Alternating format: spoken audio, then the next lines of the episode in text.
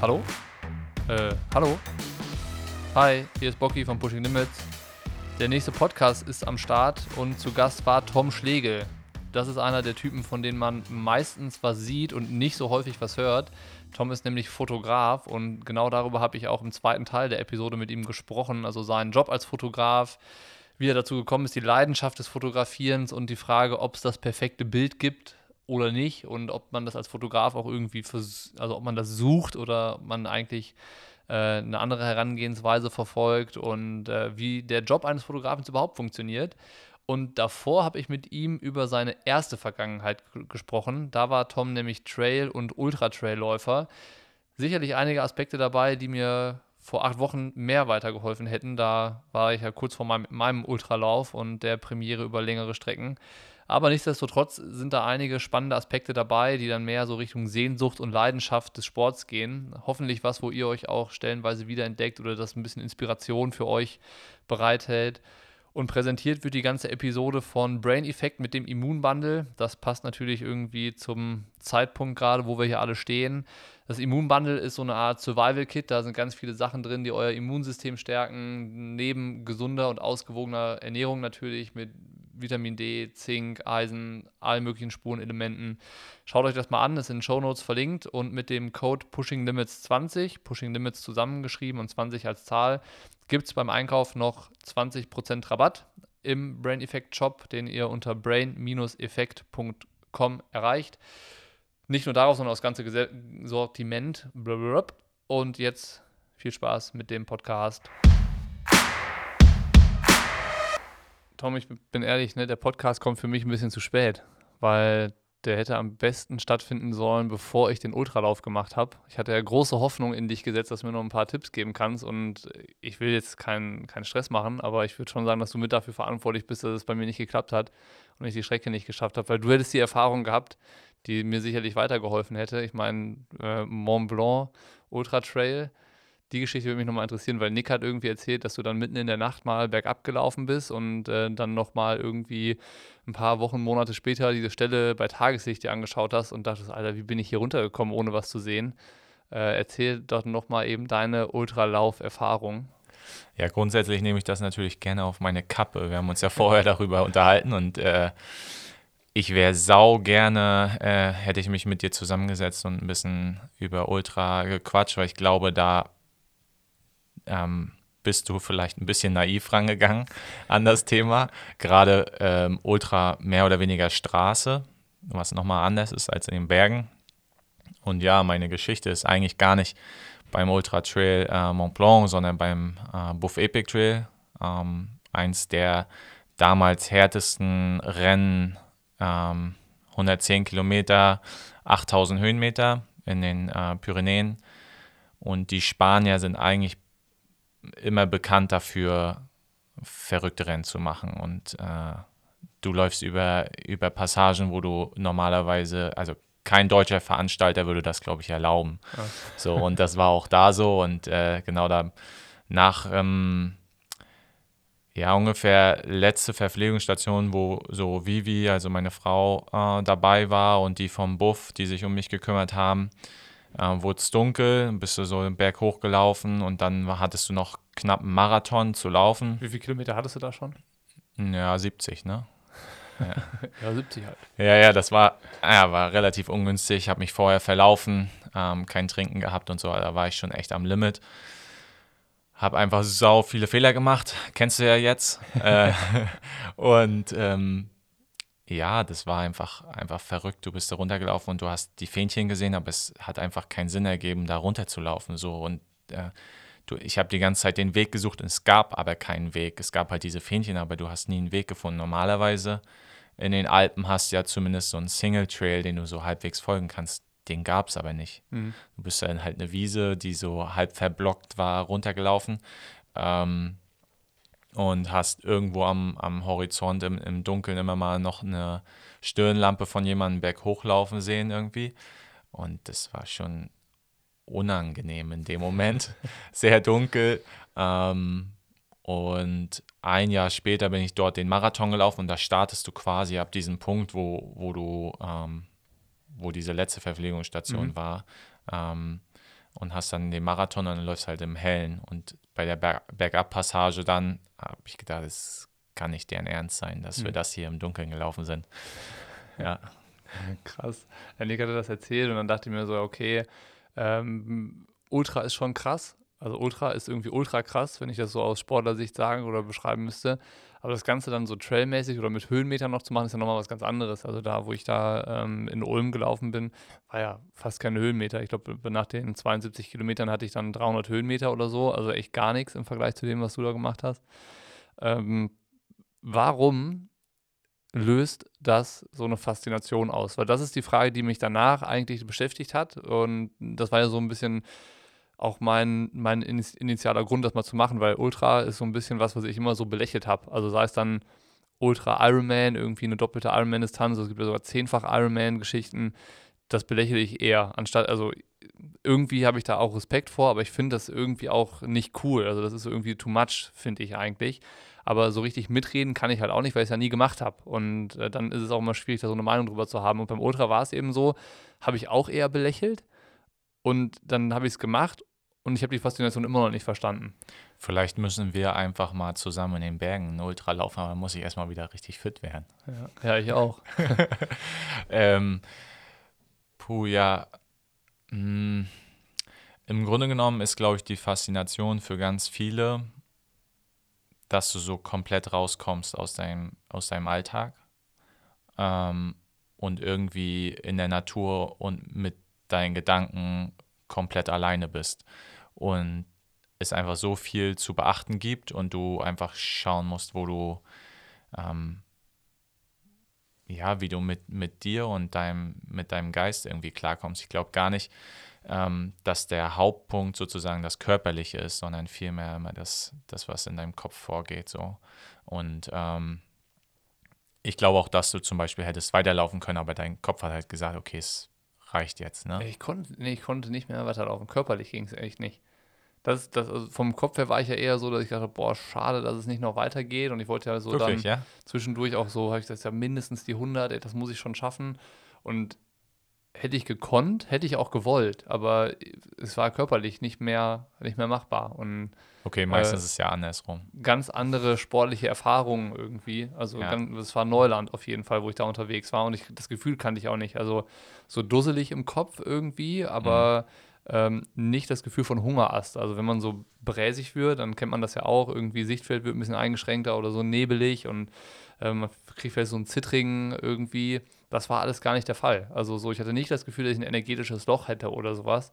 Und ich hatte auch nicht das Gefühl, dass ich mich irgendwie übernommen hätte. Mhm. Es war einfach so, ähm, es war einfach too much sportlicher Impact auf meinen Körper. So, und das lag dann wahrscheinlich irgendwie an der Vorbereitung oder so. Ähm, ganz, ganz interessant. Was würdest du sagen, sind Ultraläufer für ein Typ Mensch? So wie Ironman-Athleten? Ist es so oder sind die nochmal vielleicht ein bisschen anders und noch mehr Abenteurer oder haben mehr so noch, noch Entdeckergeist in sich irgendwie? Ja, ich glaube, also so von der Personengruppe, so von dem, wonach die suchen, sind die, glaube ich, ähnlich. So. Ähm, aber vom Sportlichen oder von dem Ganzen suchen die noch mehr so diese die Verbindung mit der Natur, glaube ich. Das ist so, gerade Trailläufer, also Ultraläufer, das müsstest du, glaube ich, auseinander dividieren. Also du müsstest, glaube ich, halt Straßen Ultra und, und Berg Ultra musst du halt voneinander trennen. So. Mhm. Und äh, für die meisten ist ja eher das Thema ähm, Trail in den, in den Alpen oder in den Bergen halt das Spannende. Mhm. Also, wo du dann diese Weite noch hast und das, das Naturerlebnis eigentlich. Ja, ja ja, da kommst du halt, also das, was viele Leute ja dann suchen, ist so auch dieser Flow, den manche finden den nie mhm. so, aber wenn du den hast, ist es halt total schön, weil du halt das Gefühl hast, du kannst unendlich weit laufen, du, du kannst ähm, ein bestimmtes Tempo laufen, du kannst alles drumherum irgendwie genießen und aufsaugen und ähm, das ist, glaube ich, so die, die Faszination daran. Ich glaube, das ist ein Gefühl, was Sportler, ähm, was so eine Sehnsucht im Sport beschreibt, glaube ich. So dieses mit sich im Reinen sein und gerade sich mit nichts anderem beschäftigen als mit dem Moment und dem Sporttreiben irgendwie so unterwegs sein und, ähm, weiß ich nicht, beim Fahrradfahren vielleicht so den Temporausch genießen oder beim Laufen die Schritte zu hören oder so. Das ist halt schon irgendwie ein seltenes Ding, aber ähm, wenn man das dann mal so hat, ist es ja eigentlich das, was so mit das Schönste am Sport dann, dann ist. Und äh, das, was du gerade beschrieben hast, ich erinnere mich da an so einen, als ich noch im Allgäu gewohnt habe, haben wir mal so eine Bergtour gemacht, wo wir gesagt haben, wir joggen die Passagen, wo man halt äh, joggen kann. Also dann, wenn es zu steil wird, dann gehen wir halt oder wenn es bergab zu steil wird, dann, dann sind wir auch vorsichtig, aber sonst versuchen wir zu joggen. Mhm. Und das war halt auch irgendwie einer der besten Sporttage, die ich so hatte. Irgendwie sechs Stunden unterwegs, dann geile Seen, äh, geile Ausblicke auf die, auf die Alpen da gehabt und sowas, ähm, Bombentag und ähm, da hast du ja dein Ultra gemacht. Das ist ja für die meisten, also ist ja ganz häufig so, ne? Also beim, beim Ultra-Trail oder so, da, du läufst ja nicht alle Passagen, ne? Das mhm. macht ja gar keinen Sinn. Ab einer bestimmten Steigung zum Beispiel solltest du nicht, solltest du nicht laufen, sondern halt gehen, weil du einfach viel äh, weniger Kraft verlierst, sozusagen, wenn du dann gehst und, mhm. und gar nicht so viel Zeit verlierst im Vergleich zu dem, der läuft. Und ähm, ist ja. Ultralaufen dann an sich weniger Wettkampf als zum Beispiel Ironman vielleicht? Ich glaube, für die meisten ist eher der Weg das Ziel so. Ähm, aber es gibt natürlich auch ähm, Wettkampftypen. Ne? Also das ist ja schon ein sehr professioneller Sport mittlerweile. Ich glaube, dass es sich gerade erst noch so entwickelt wie im Triathlon so. Mhm. Aber wenn man äh, Ultra Trail Mont Blanc sieht, der ist halt dreimal so groß wie der Ironman Hawaii. Also da sind halt 10.000, 15.000 Teilnehmer ja, jedes krass. Jahr eine Woche ja. lang ähm, in, in Chamonix und das ist schon Wahnsinn bist du so übers Ultra und dieses Naturerlebnis und das, was man da so erlebt, dazu gekommen, auch irgendwie mit dem Fotografieren anzufangen? Oder wie, wie kam äh, das dann? Weil das ist ja dein, dein Beruf. Also Ultra ist ja irgendwie dann ähm, Hobby oder so Zeitvertreib, wenn es dann irgendwie die Zeit dann zulässt.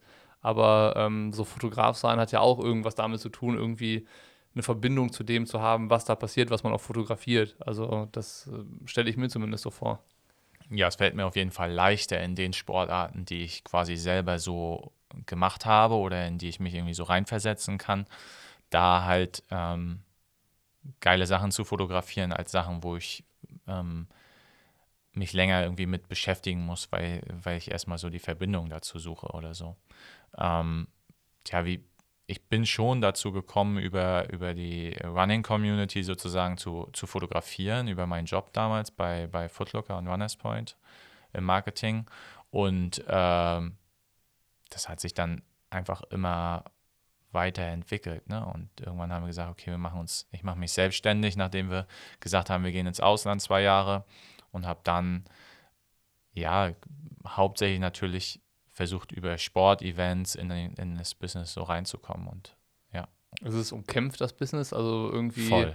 Also, jeder kennt ja vor allen Dingen irgendwie Bilder von Instagram.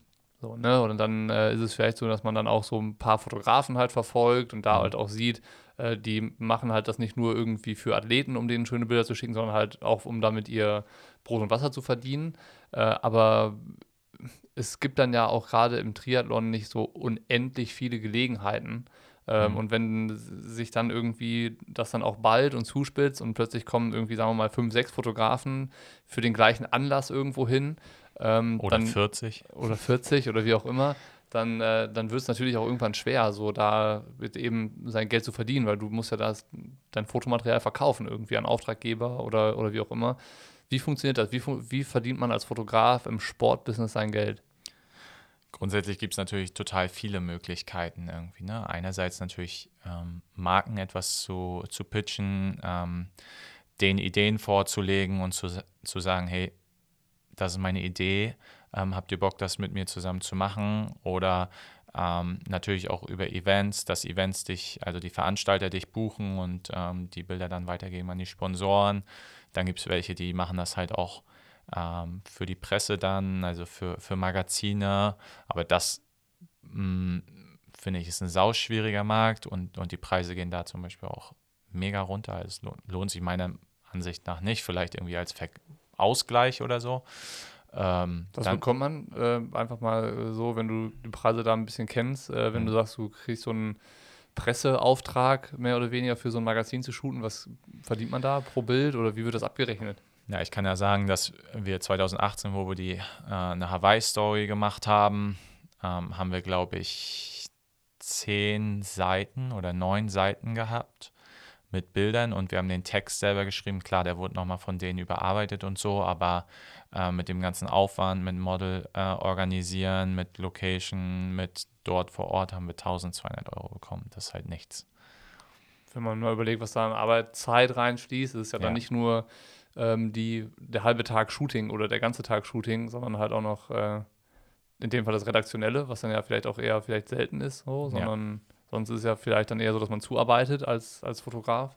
Ja. Ist nicht viel, ja, das stimmt. Nee. Also ich glaube, wenn du eine, das kommt natürlich immer auf das Magazin an, aber gerade die Sportmagazine sind jetzt nicht die, die ähm, große Budgets haben. Ne? Also viel läuft dann über bei großen Veranstaltungen auch über Getty oder also ähm, Bildorganisationen, die, mhm. die halt mehrere Fotografen dann irgendwie unter Vertrag haben und dann kaufst du halt ein Package irgendwie bei, bei Getty.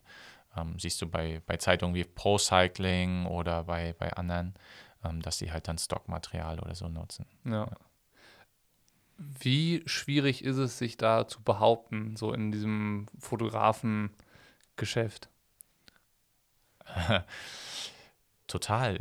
Also ich, mh, mm, also mein Ansatz war halt immer, dass ich irgendwie das anders fotografieren wollte. Ne? Ich, ähm, ich, das war ja auch nie mein Ziel, irgendwie Fotograf zu werden. Das ist einfach so passiert und ich bin sau froh, dass es so passiert ist und dass ich da irgendwie immer weiterkomme und mit Marken irgendwie zusammenarbeiten kann, mit, mit Sportlern, die die ich selber gerne ähm, im Fernsehen oder bei Rennen irgendwie bewundere, dass ich die dann fotografieren kann und, und Teil irgendwie von einer Mission bei denen bin. Oder bist du eher Fan am Ende voll. des Tages? Ja, voll. Also bei den Top-Sportlern definitiv. Also es kommt mir natürlich zugute, dass ich selber irgendwie relativ professionell gelaufen bin und, und weiß, wann ich bei den Athleten irgendwie dicht dran kann, wann ich irgendwie ähm, auch Abstand halten muss. Und vielleicht merken die dann auch, okay, wenn wir uns miteinander unterhalten, dass die Fragen nicht ganz so doof sind und hm. äh, äh, man dadurch irgendwie so eine Beziehung wie bekommt und, und man dann bessere Bilder zusammen machen kann. Mhm. Ehrlichere vielleicht, oder? So, also von den Momenten her, dass sie weniger gestellt sind, sondern dann so ein bisschen was Natürliches eher haben. Ja, genau. Du musst im Grunde genommen ja bei den ganzen Athletenbildern, äh, wenn du wenn du wirklich was haben willst, was, was andere nicht bekommen, dann, dann musst du eine Beziehung mit denen quasi aufbauen und ähm, ja, dieser Abstand, der normalerweise irgendwie durch den Fotografen und durch die Kamera und so da ist, der muss halt verschwinden. Und das ist, glaube ich, sau schwer. Was macht für dich ein gutes Foto aus? Das passt ja eigentlich zu dem, was du gerade versucht hast, so ein bisschen zu beschreiben. Hm. Ist es die Atmosphäre? Sind es irgendwie Emotionen oder, weiß ich nicht, die Perspektive? Was würdest du sagen, ist Gibt es das überhaupt, das perfekte Foto? Was, äh, wie müsste das sein? Was müsste das irgendwie haben? Ich glaube, dass jeder Fotograf jeden Tag neu danach sucht. Also ich gucke mir meine Bilder von letztem Jahr an und, und weiß, okay, ich, ich habe jetzt einen Step gemacht, ich bin, meine Sachen sind irgendwie nochmal besser geworden oder ähm, das und das möchte ich verbessern und, und da weiterkommen. Also es gibt, glaube ich, kein Ende. So. Das jedes Mal wieder neu und jedes Mal probierst du irgendwie neue Sachen aus. Und ja, was ist wichtig? Ich glaube, ich glaube, es geht gar nicht darum, dass die Bildqualität, also dass die absolute Schärfe da ist oder also gerade bei Sport oder so, ne, dass du musst den Moment einfangen, der, der andere Leute dazu bringt, beispielsweise bei Instagram, nicht weiter zu, zu swipen, sondern vielleicht zwei Sekunden darauf zu gucken und zu sagen, okay, krass, das ist, das ist emotional oder das ist, also für mich sind es immer nahe emotionale Bilder, wenn man meine Sachen sieht, dann ist es meistens close und ähm, ja. Wie würdest du sagen, oder, oder wenn ich jetzt als Laie hm. mir Fotos angucke, äh, woran kann ich bewerten, ob jemand, der das Foto geschossen hat, weiß, was er tut? Also es ist ja auch so, auch Beispiel Instagram, super inflationär irgendwie. Handys mhm. sind mittlerweile super gut, äh, schießen ähm, gute Bilder auf jeden Fall. Aber es ist ja immer noch ein Unterschied, ob ein Fotograf ein Bild geschossen hat oder irgendein Hansel im Vor Vorbeigehen mal irgendwie ähm, auch einen Glückstreffer gelandet hat. Ähm, Habe ich Ja, die aber dann, dann ist es ja auch ein gutes Foto. dann, ist es auch ein gutes Foto. Ja. Ne? Also ähm, ein gutes Foto kann ja jeder machen, sozusagen. Die, die Häufigkeit, ob jemand dann häufiger ein gutes Foto macht oder Fotos macht, die dich jedes Mal wieder, wo du sagst, ah, cool, wie hat er das gemacht? Oder ah, das ist eine schöne per Perspektive. Ähm, das macht das, glaube ich, äh, äh, besonders. N- Ansonsten gute Fotos ja, kann, glaube ich, auch, kannst du auch mit, dem- mit dem Handy machen, wenn du, die, den, wenn du den richtigen Moment erwischst und, und ein bisschen Glück und vielleicht auch weißt, was du machst und so. Und das ist am Ende wahrscheinlich auch Geschmackssache. Ob ich sage, ja, das ist ein gutes Foto mir gefällt das oder halt nicht. Ja, total. Total. Ähm, das hatte ich gerade. Und das ändert sich ja auch, ne? Also ähm, lange Zeit waren so ganz, ganz klare Fotos, hast du auch in allen Sachen, in allen Magazinen gesehen, sehr, ähm, ja, sehr sauber so von, von der Bildart. Dann hat es geschift, äh, geschiftet irgendwie zu Rauschen, ähm, ein bisschen moody, dunkler, vielleicht entsättigt und ein paar Farben irgendwie geändert. Und jetzt kommt wieder so, ein, so eine Änderung irgendwie aus den USA, wo es wieder so ein, so ein, so ein Zwischending zwischen den beiden ist. Schon irgendwie cleaner, aber weicher und nicht mehr ganz so hart und edgy irgendwie wie Rauschen und, und ganz dunkle Schatten und so. Mhm. Es gibt ja einen Unterschied zwischen Shootings, die irgendwie mit einem Briefing passieren, wo irgendwie ein Termin vereinbart wird, eine Location gescoutet wird äh, Mhm. und dann irgendwie am Ende dir ein Auftraggeber sagt, ich hätte gerne diese Bilder ähm, und mach mir das mal.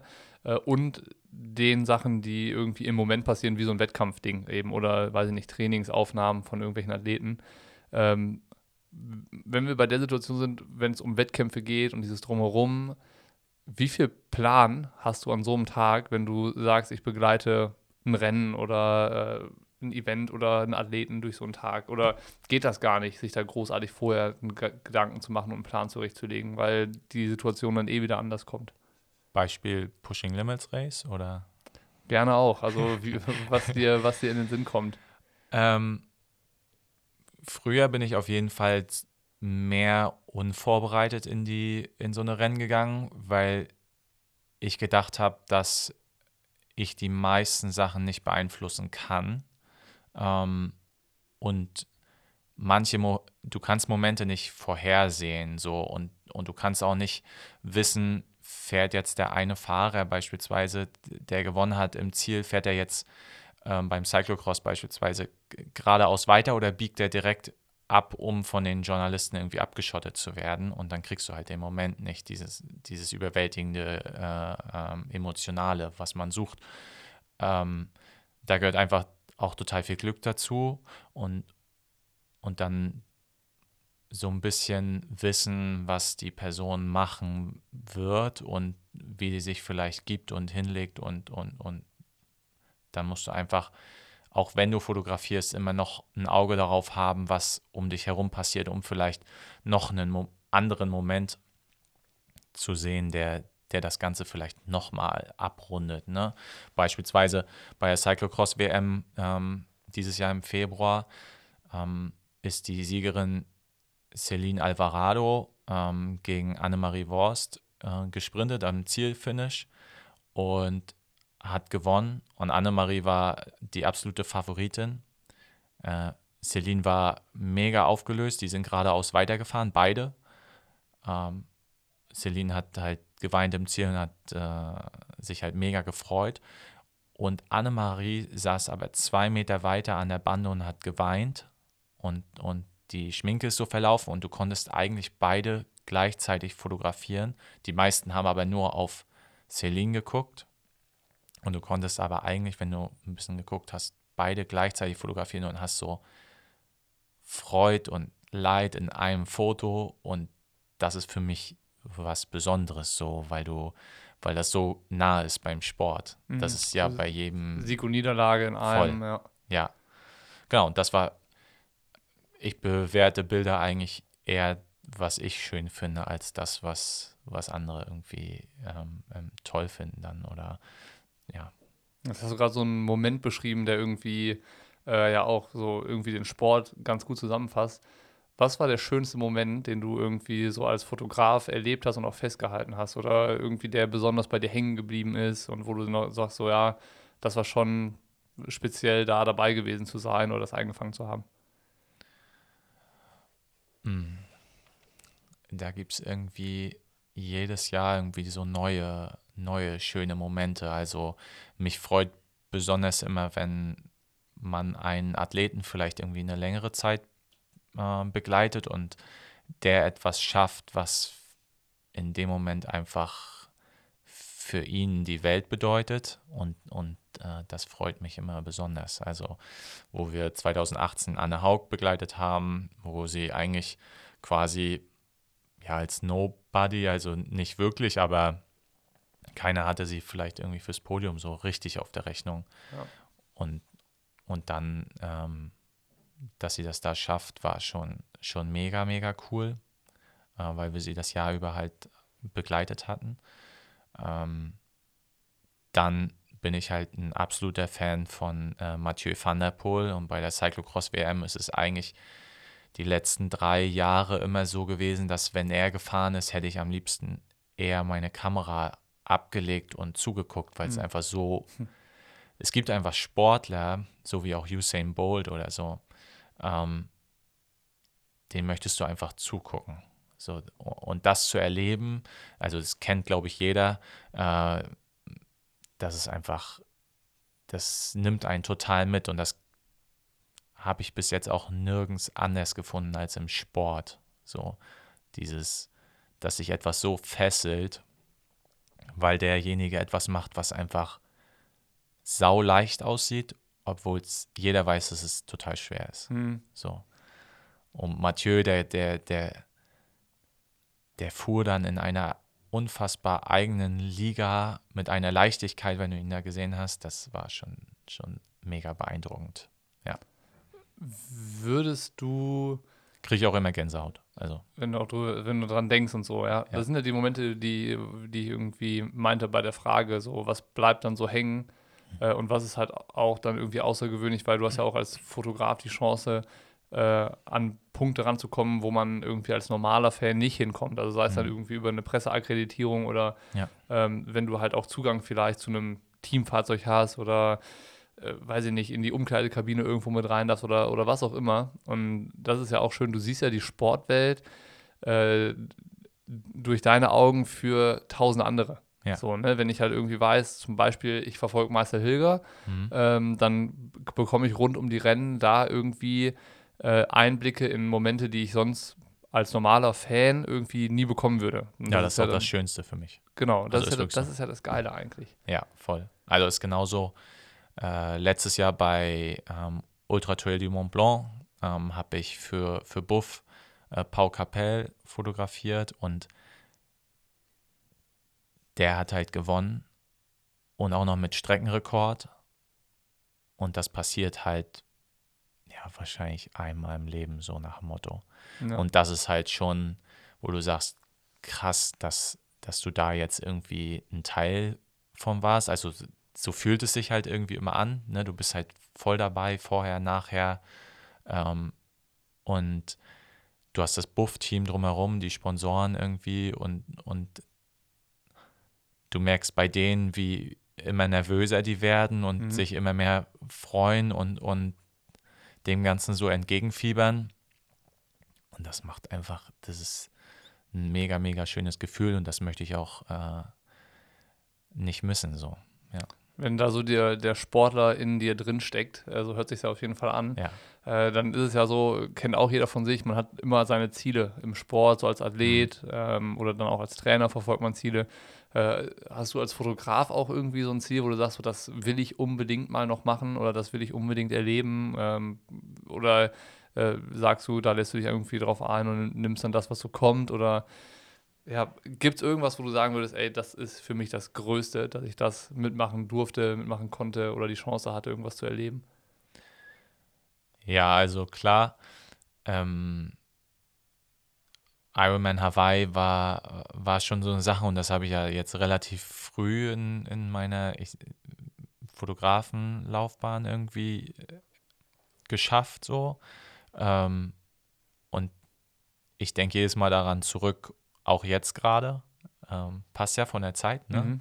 Ähm, und ich würde unbedingt äh, sofort wieder hin, wenn, wenn ich die Chance kriege. Also ist jetzt nicht nur, dass ich einer Sache ähm, hinterherjage oder so, sondern ich möchte sowas gerne auch wieder erleben. Vielleicht, vielleicht ist es beim nächsten Mal auch nicht so schön, aber ähm, Ist ja häufig so, ne? Wenn man einmal Voll. was erlebt hat Ja. oder, oder so, dann, dann verliert das an Magie irgendwie. Also so, dass es am Anfang so was Besonderes ist. Hawaii ist sicherlich das eine, weil es auch irgendwie so paradiesisch ist, weit weg, Ende der Welt. Äh, dass man kennt es auch nur von Fotos und irgendwie von so ein paar Bildern oder, oder Videoaufnahmen. Und dann hat man ja auch so sein, sein Bild im Kopf, wie ist das Ganze? Und dann kommst du irgendwo hin und siehst es halt selber und sprichst aus Erfahrung, ne? ja, ja, das, also gerade Hawaii war so ein Ding, wo ich dann, ich würde also nicht enttäuscht, ich war überrascht so ein bisschen, dass es halt ganz anders war, als man es sich so vorgestellt hatte, wenn man halt vor allen Dingen die Bilder vom Ironman kannte. Äh, Helikopteraufnahme von der Wechselzone und denkst so, boah, geilste, Riesig, ja. größte Wechselzone der Welt. Dann kommst du dahin, dann ist auf so einem Pier, der 150 Meter lang ist gefühlt. Ja. Ähm, oder denkst dann, äh, die Kanone, die dann beim Start immer im Bild ist, die, wo die dann schießt, alle schwimmen los, dann riesen Qualm und dann ist die nachher irgendwie 50 Zentimeter groß. Und das war einfach nur eine gute Perspektive in der Kamera. ja. Ähm, Schönes Weitwinkel, schön dicht dran, ne? Da Sieht- es groß aus, ne? Genau, Ja. sieht, sieht beeindruckend aus und das ist ja dann, denkst du, oh, da, steht eine, da muss eine 3-Meter-Kanone stehen und Ja. äh, die schießt irgendwie eine 50 Zentimeter Kuh in den Himmel oder irgendwie sowas. Aber, aber trotzdem, das musst du wahrscheinlich auch zugeben, den Vibe zum Beispiel, wenn du die Woche vorm Rennen, also vielleicht gar nicht so das Rennen, also das war für mich gar nicht so das Besondere sozusagen. Klar, ich habe das verfolgt, aber eigentlich war mein Job da an dem Tag schon fast Hm. gemacht. Also Ja. wir haben ja, wir haben quasi anderthalb Wochen, zwei Wochen vorher für, für DT Swiss dort ähm, die ganze Zeit Content ähm, produziert und mit den Athleten alles fotografiert und, und Videos gemacht.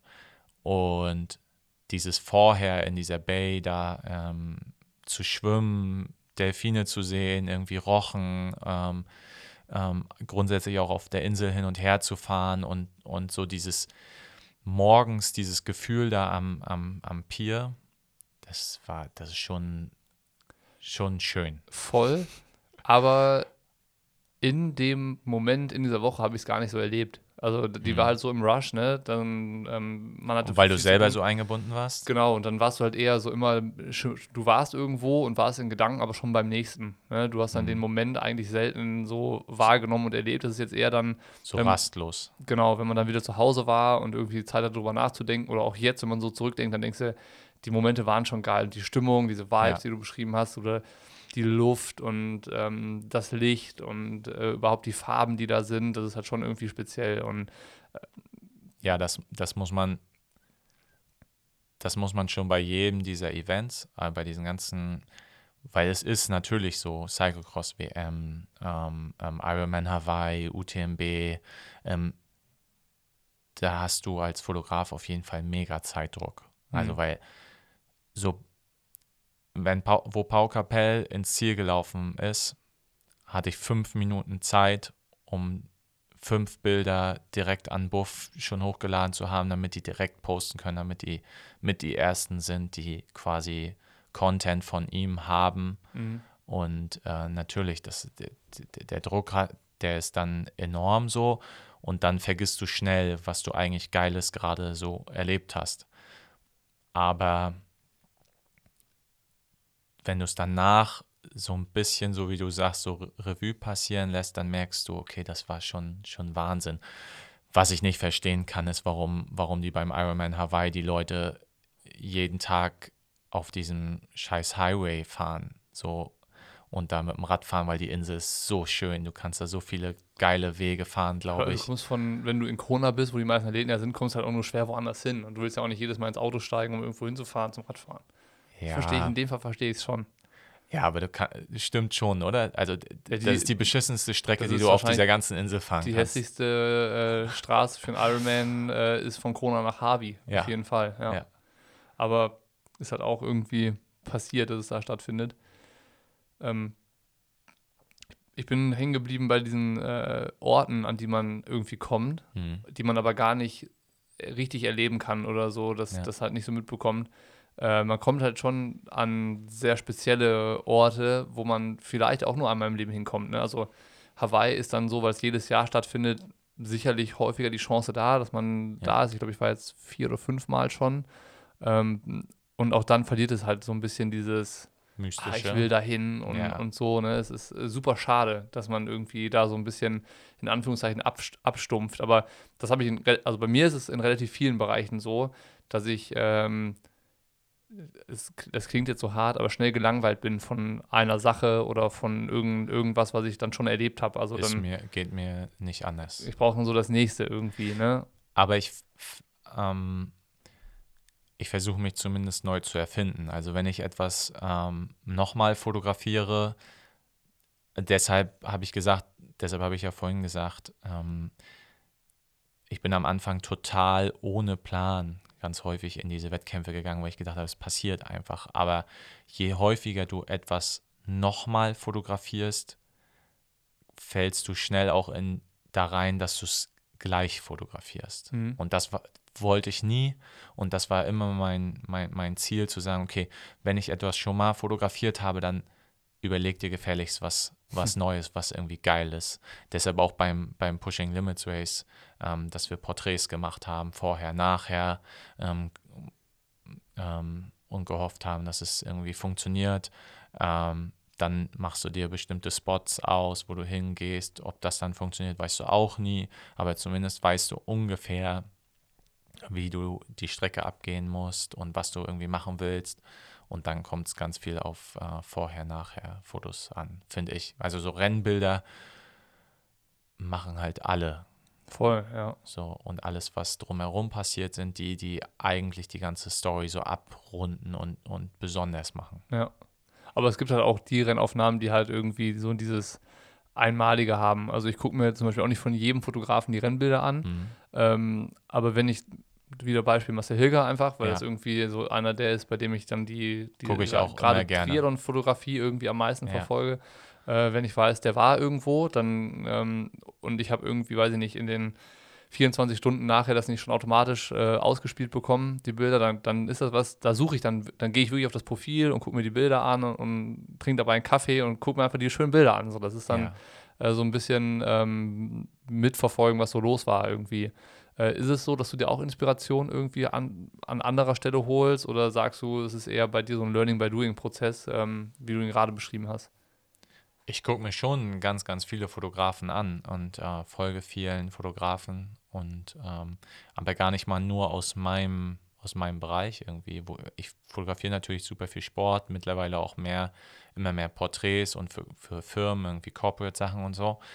Ähm, aber klar gucke ich mir da Fotografen an aus dem, aus dem Surf-Bereich oder aus dem ähm, Fashion-Bereich oder ähm, ja, aus so Extremsportarten, um halt mh, ja, um Ideen anzuregen, was man irgendwie anders machen kann, Perspektiven, schauen, wie er was gemacht hat, schauen ähm, bei Porträts, ähm, was er für Licht eingesetzt hat und ja, äh, so wie, sonst langweile ich mich auch. Also ich, Mhm. ich muss was neu, neu finden. Ich muss, ich mö- möchte nicht immer die gleichen Laufaufnahmen machen und die gleichen Fahrradaufnahmen machen, sondern ähm, ich suche nach, nach was Besonderem, ja. Ja, ist es dann auch so, wenn du sagst, also wenn es das Thema Inspiration bei anderen Fotografen holen und ganz am Anfang hatte ich ja auch gesagt, dass es halt gefühlt auch äh, ein umkämpfter Markt so ist, hast du ja Mhm. auch irgendwie gesagt. Ist da auch dann Konkurrenz da so unter Fotografen äh, oder wie muss man sich das so vorstellen? Äh, freut man sich über jeden, den man so am Streckenrand sieht oder sagt Nee. man so, boah, nee, ist schon wieder so viele hier, Kacke oder wie ist das? Ähm, wenn du fotografierst und da sind ganz viele Fotografen, dann solltest du möglichst die Position wechseln, weil dann hat ja jeder das gleiche Foto. So, also das Argument, ist ja. zumindest immer mein, mein Ansatz, wenn ich bei der Cyclocross WM sehe, dass da 30 Fotografen auf dem Berg sind, den ich mir vorher auch angeguckt habe, wo ich gesagt habe, hier könnte eine geile Szene entstehen, dann gehe ich da nicht hin. Mhm. So. Dann musst du so ein bisschen gegen den, gegen den Zyklus dich bewegen, sozusagen, an eine andere Position gehen. Klingt relativ simpel, erstmal, Ja. oder? Ja, wenn, wenn du es schaffst, dann, dann, dann ist richtig cool. Ja. Ähm, aber natürlich haben auch die anderen sehr guten Fotografen diese Idee. Ja. So, ähm, ja, da geht es dann aber auch darum, probierst du vielleicht Sachen dann nochmal aus mit, mit einem anderen Blitz oder mit irgendwelchen Sachen, die andere Fotografen in dem Moment nicht, nicht ausprobieren, so, ne?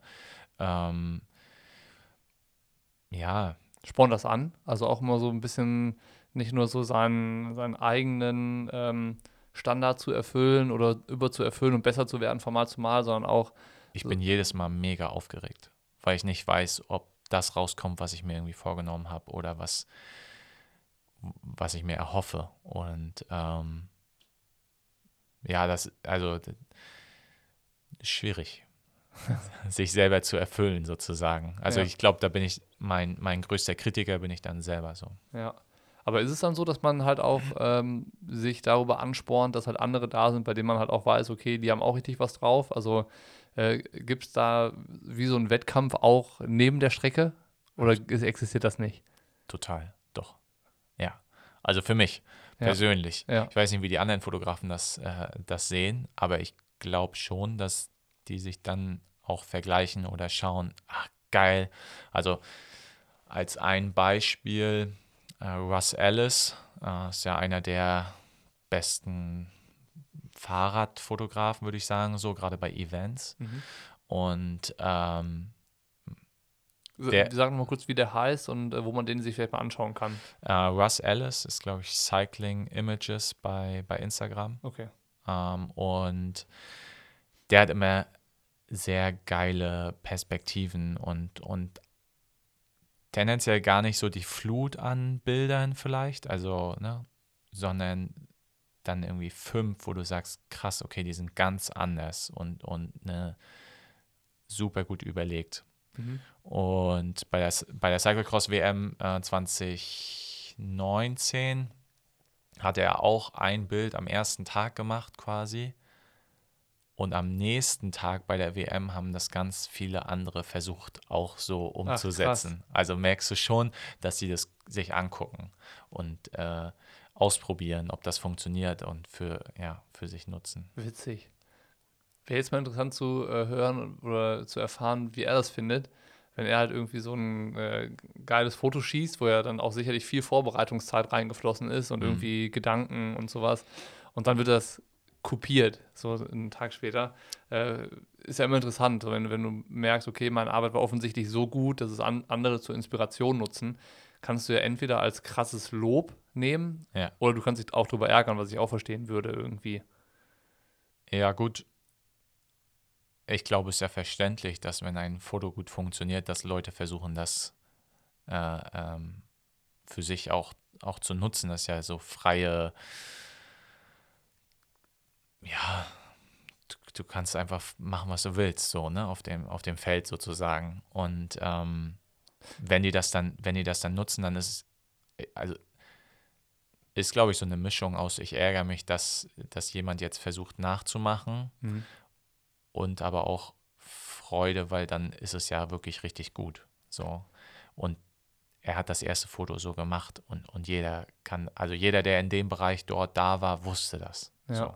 Und dann, Ich erinnere mich gerade an so einen äh, Spruch, den ich mal irgendwo äh, in Zusammenhang mit so einem Marketingartikel gelesen habe. Da ging es um Nike und das war, glaube ich, Mhm. damals der äh, Marketingchef von, von Nike, der gesagt hatte, ähm, ja, die meisten, also, Market, also Nike ist ja immer so ein bisschen so krass, so wie Red Bull irgendwie. State of the art, Genau, ja. also da, wenn die was machen, dann ist es geil. Und Ja. äh, es ist ja am Ende des Tages so, das Allerwenigste macht Nike ja irgendwie selbst, sondern es Mhm. kommen ja dann irgendwie mit Agenturen, mit Ideengebern und wie auch immer. Und dieser Nike-Chef hat halt gesagt, so ja, ähm, die meisten guten Dinge sind auch, auch schon passiert. Also es ist halt so ganz viel, kann man auch irgendwie abwandeln oder so oder überlegen, was hat in einem anderen Bereich gut funktioniert, was lässt sich so übertragen, hast du ja auch schon beschrieben gerade. Und er hat halt gesagt, steal with pride. Also äh, kopier und sei irgendwie stolz drauf, wenn es bei dir auch funktioniert. Das ist Ja. ja so ein bisschen das Ding. Muss man halt, muss man sich dann selber mit zufrieden geben. Wäre überhaupt nicht das, was ich irgendwie äh, erfüllend finden würde, wenn man so arbeiten würde. Aber ist ein interessanter Ansatz eigentlich. grundsätzlich versuche ich, wenn ich etwas sehe, was mir mega gut gefällt, wie jemand etwas umgesetzt hat mit Lichtern oder mit ähm, ja einfach eine, eine Fahrszene oder so. Und dann versuche ich natürlich, um persönlich weiterzukommen, herauszufinden, wie er das gemacht hat.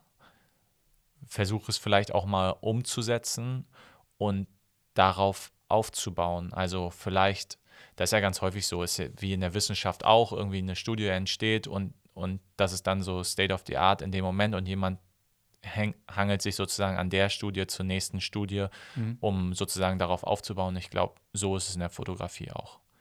Mhm.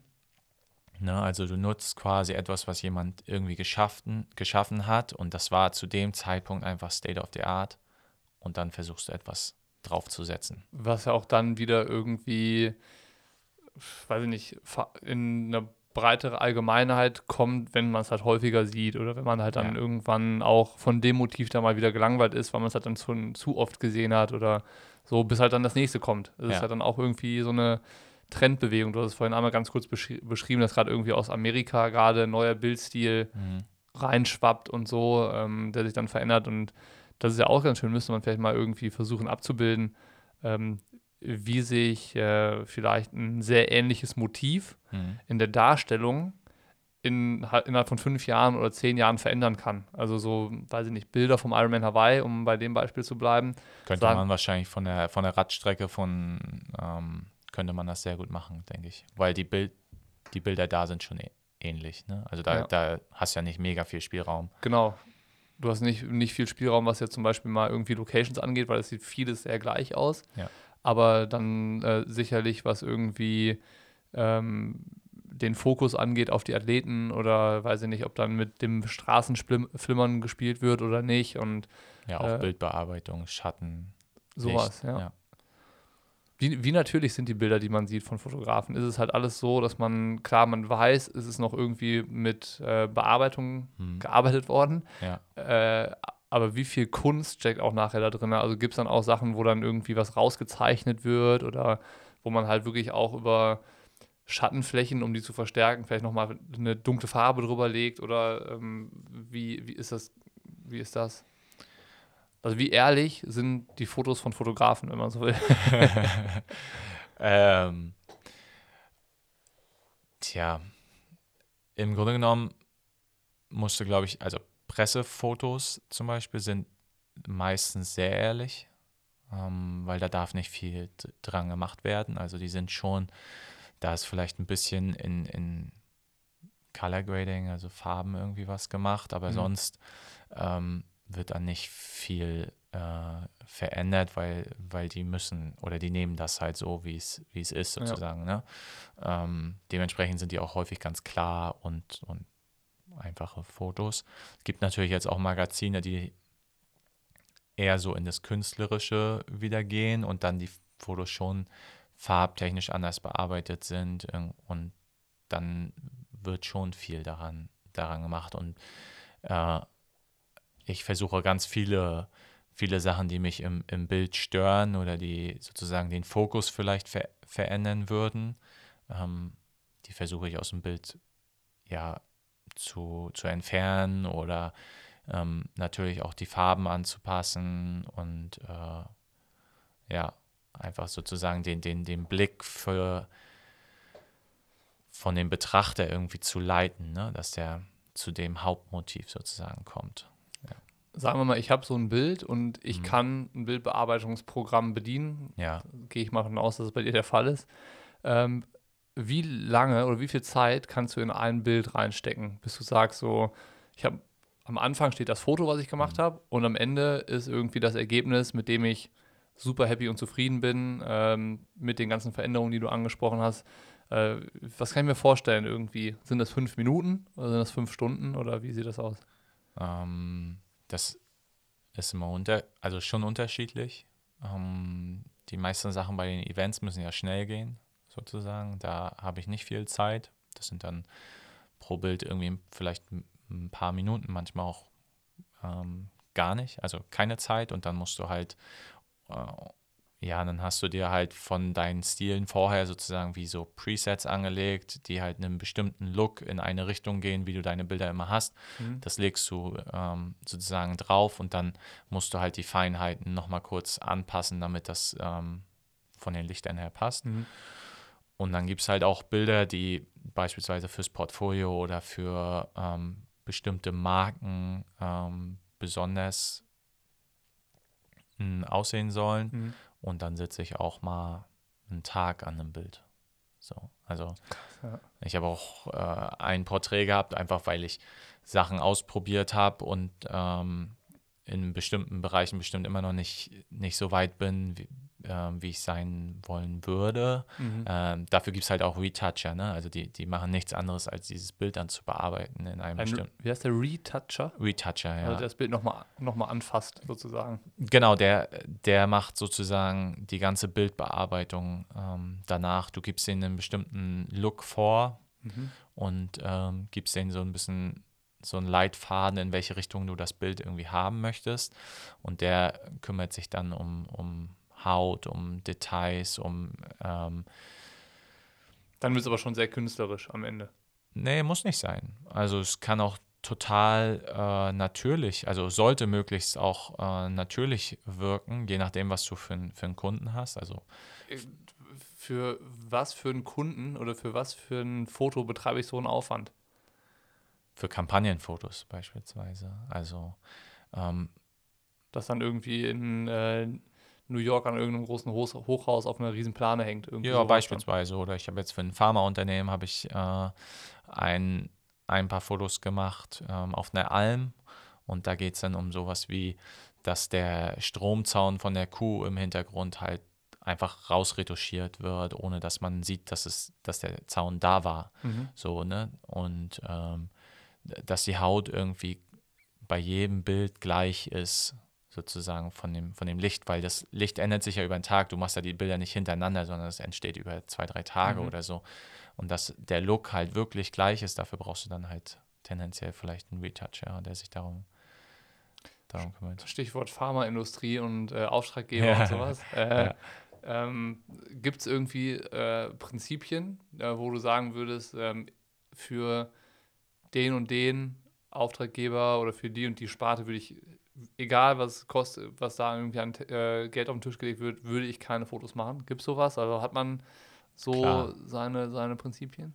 Ja, also grundsätzlich würde ich, glaube ich, für keinen ähm, Tabakkonzern oder für Aral oder BP oder sowas, das ähm, glaube ich nicht. Mhm. Ähm, und mit Sicherheit auch nicht für die AfD oder so. Ja. Und definitiv nicht. Ja. Ganz. Außer ich darf sie äh, äh, so, so darstellen, wie ich sie darstellen würde. Das wäre mal interessant, was da rauskommt. würde, Ja. Ja, also es gibt ganz viele Fotografen, die, ähm, die sagen, ja, wenn ich für Magazine beauftragt werde, irgendwie die AfD zu fotografieren, für den Spiegel beispielsweise, dann stelle ich die halt so dar, wie ich sie darstellen würde. Mhm. So, und, und wenn die halt sich Scheiße geben, dann, dann zeige ich das auch. Ja, Ich glaube, es ist ganz wichtig, dass man so ein bisschen seine, seine Standpunkte so hat, so auch als Fotograf, irgendwie, um am Ende vor allem mit seiner Arbeit zufrieden sein zu können. Ne? Weil ich glaube, Ja. das ist ja das, was dich dann langfristig darin hält, Ja, ähm, dass du halt nicht irgendwie sagst, ich springe jetzt hier von Auftrag zu Auftrag und mache dann hier für ähm, das Buxtehuder Tageblatt welche und dann fahre ich irgendwie zum, zum nächsten Kreisparteitag und höre mir die Bürgermeisterrede an, fotografiere dann da und sowas. Ähm, weil das ist, glaube ich, also ich, das ist ja nicht mein Beruf. Hm. Aber wenn ich das so ein bisschen übertrage auf das, wie ich mir Arbeiten vorstelle, äh, glaube ich nicht, dass das irgendwie das ist, äh, was langfristig einen glücklich und zufrieden macht mit der Arbeit. Ne? So, das hat ja nichts damit zu tun, dass du dich entfalten kannst, dass du kreativ werden kannst oder so.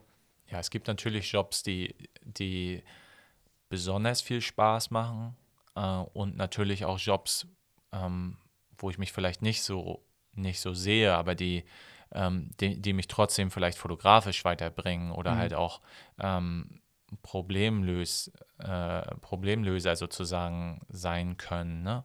Ähm, und das ist einfach eine Entwicklung, die, die kommt und da kannst du nichts, nichts dran ändern. Aber natürlich wenn ich die Chance habe, dann suche ich mir natürlich die Sachen aus, die, die ich geil finde. Ja. So.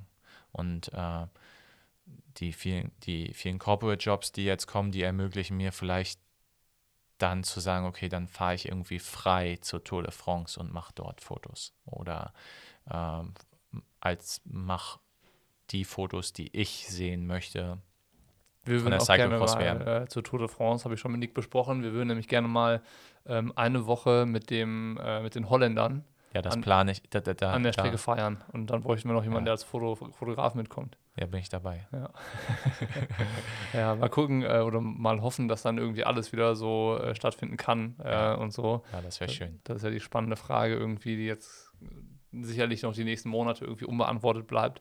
Ähm, aber Ja, ist ja für, für sau viele Fotografen auch eine ähm, mega schwierige Zeit. total. gewesen, so. Du musst dich da irgendwie selbst neu erfinden, so ein bisschen und Wege, Wege finden, ähm, ja, wie, wie du dein, dein Einkommen so sichern kannst. Ne? Ich meine, gerade wenn man an Events hängt und so ähm, oder wo Aufträge, Aufträge an Events hängen, dann ist das eine echte schwere Zeit gewesen. So. Ja. Gibt es eigentlich, das ist ja, äh, wenn du jetzt selbstständiger Fotograf bist, wie sieht Mhm. da Hilfe aus in dem Fall? Wenn du sagst, ja, wir brechen Aufträge weg und so, äh, gibt es dann da auch irgendwas zum Beantragen für dich?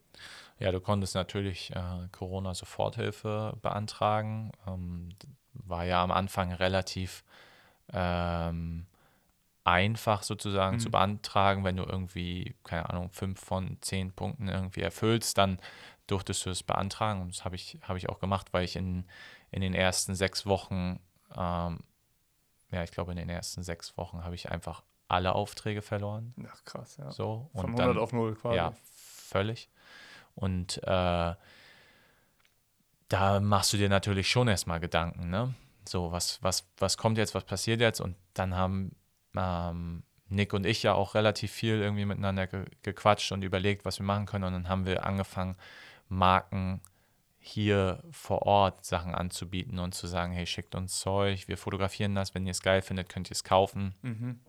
ähm, haben angefangen mit eigenen kleinen Projekten, haben ähm, natürlich musste dann Marken anschreiben und mit denen quatschen und ähm, so das Zwischenmenschliche irgendwie nicht verlieren da in der Zeit und ähm, dann halt an eigenen Projekten ähm, arbeiten und schauen, dass du dich irgendwie breit aufstellst. Ne? Ich war halt saufroh. Ich habe halt letztes Jahr so ein bisschen diesen Switch gemacht. Ich wollte weg von den von der Abhängigkeit von Events, Mhm. weil ich einfach sehe, dass es ein ähm, für mich kein sicheres Feld Mhm. so.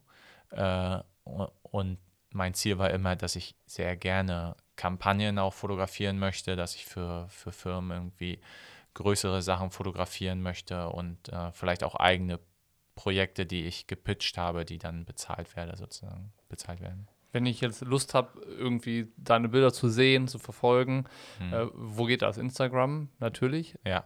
Sag, mach nochmal Eigenwerbung. Ja, also äh, mein Instagram-Kanal ist äh, Schlecto, S-C-H-L-E-G-T-O, äh, also quasi Abkürzung von Schlegel Tom. Ähm, irgendwie Freunde haben mich mal so genannt und ich war jetzt ja lange, lange Zeit unter Trailrun Tom ähm, äh, zu finden, aber das war noch meine mehr oder weniger professionelle Läuferzeit und das drängte mich natürlich vom Namen sehr in eine Richtung und Ja, das klar. bin ich ja nicht. So, also ich fotografiere nicht nur Trail Mhm. Und äh, deshalb jetzt umbenannt und Tom Schlegel ist leider vergeben. Vielleicht finde ich da nochmal äh, jemanden, der seinen Account abgeben möchte. Wir werden das auch nochmal verlinken. Äh, jetzt äh, hast du gerade den Bogen selber ganz schön gespannt, irgendwie nochmal zurück zum Traillaufen, womit wir auch jetzt vor einer knappen Stunde angefangen haben. Ja. Und ähm, ich würde mich an der Stelle dafür bedanken. Also, wie gesagt, ich bin ein bisschen enttäuscht, dass wir nicht früher gesprochen haben.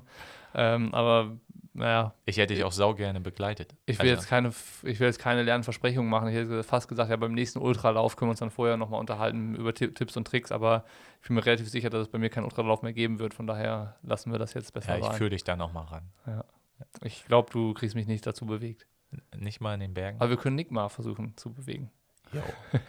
Das ist auf jeden Fall eine gute Idee. Aber der, der mit seinem riesen Körper in den Bergen, das, äh, das gucke ich mir sehr gerne an. Wir haben bestimmt lustige Bilder. Voll. Danke, Tom. Sehr gerne.